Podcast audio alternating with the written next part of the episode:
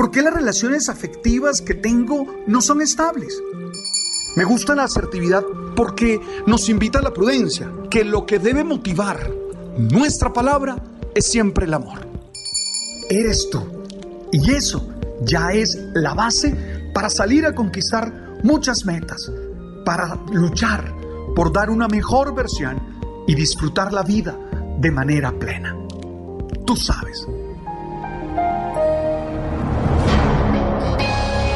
Hoy quisiera proponerte una reflexión doble. Por un lado, cómo vencer la soberbia. Y por otro lado, cómo comportarse ante personas soberbias. Si te das cuenta, siempre el eje está en ti, está en mí.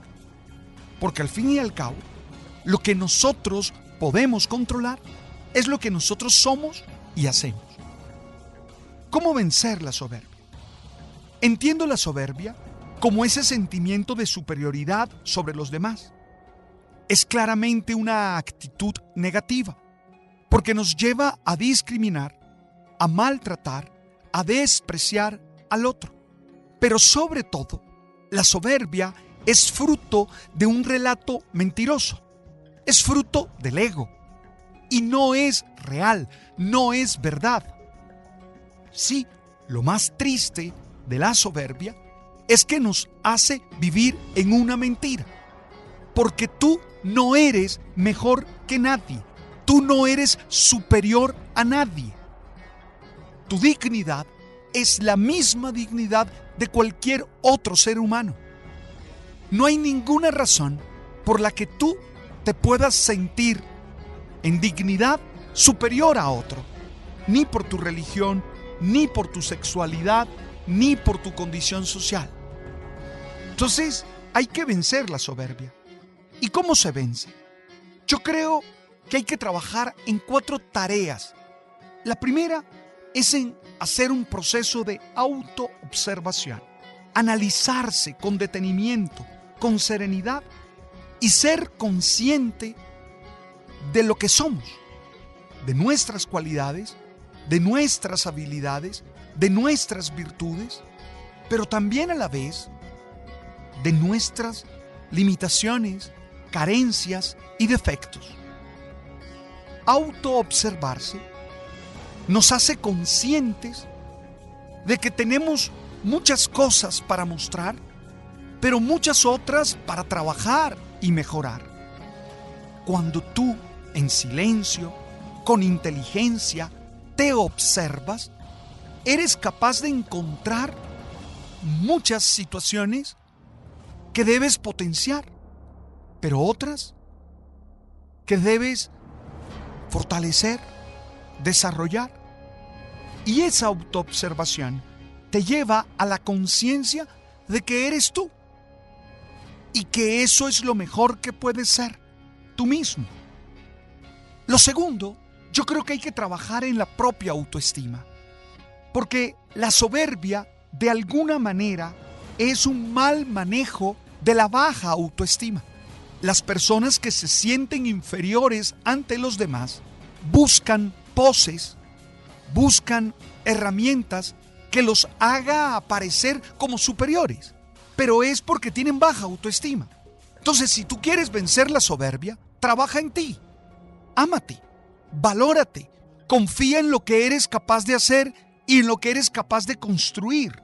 Y te aseguro que en la medida en que tengas una autoestima adecuada, podrás proyectarte sin ninguna pretensión, sin ninguna ostentación.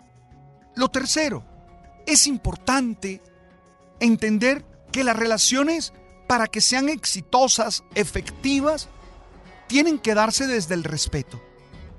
Y tienes que trabajar en respetar al otro, en aceptar las diferencias, en entender que sus cualidades no te ponen en riesgo a ti, que la diferencia no tiene que ser fuente de inseguridad, sino al contrario, una fuente de riqueza, una fuente de crecimiento. Respeta al otro, valóralo. No te sientas amenazado por lo que Él tiene o por lo que Él hace. Y lo cuarto es necesario ser solidario y generoso. Cuando nosotros somos solidarios y generosos, contribuimos a establecer relaciones sanas, relaciones constructivas, relaciones en las que aportamos y nos aportan. Ahí tienes cuatro tareas concretas para vencer la soberbia. Pero la segunda reflexión, ¿qué hacer frente a los soberbios? Lo primero es no dejarse intimidar por su mentira. Recordar que su soberbia es fruto de su miedo y de su complejo de inferioridad. Eso es lo primero. Trabajar en tomar distancia de sus acciones para que no te intimiden, para que no te hagan sentir poca cosa. No le puedes dar ese permiso a nadie. Lo segundo, hay que establecer límites. Cuando sientes que esa persona está invadiendo tu espacio y está poniendo en riesgo tu dignidad, tienes que actuar asertivamente y decir no. Y decir no estoy de acuerdo, no lo acepto, no te lo permito. Los límites son fundamentales. Lo tercero es dialogar y servir de espejo a esas personas para que sepan si realmente están aportando o no. Cuando tú les sirves de espejo, sin juicios, sin sermones, pero con tranquilidad, con serenidad, es posible que ellos tomen conciencia de su situación. Es posible que ellos tomen conciencia de lo que están viviendo.